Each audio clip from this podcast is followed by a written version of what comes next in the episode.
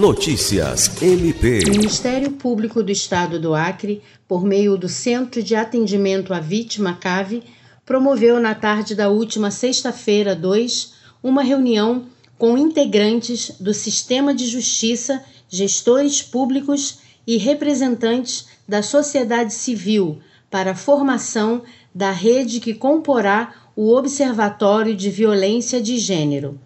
Criado com o propósito de estudar o fenômeno da violência de gênero no Acre e suprir a ausência de dados sobre o tema, o observatório tem o um entendimento que, para interferir com eficácia no fenômeno da criminalidade, é preciso conhecer detalhadamente os aspectos que tornam determinadas pessoas mais vulneráveis a violências.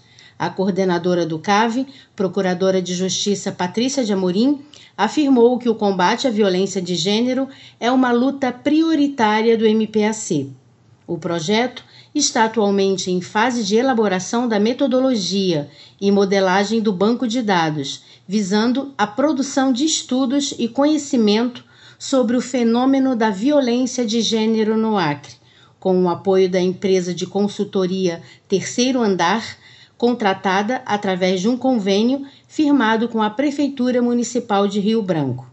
Lucimar Gomes, para a Agência de Notícias do Ministério Público do Estado do Acre.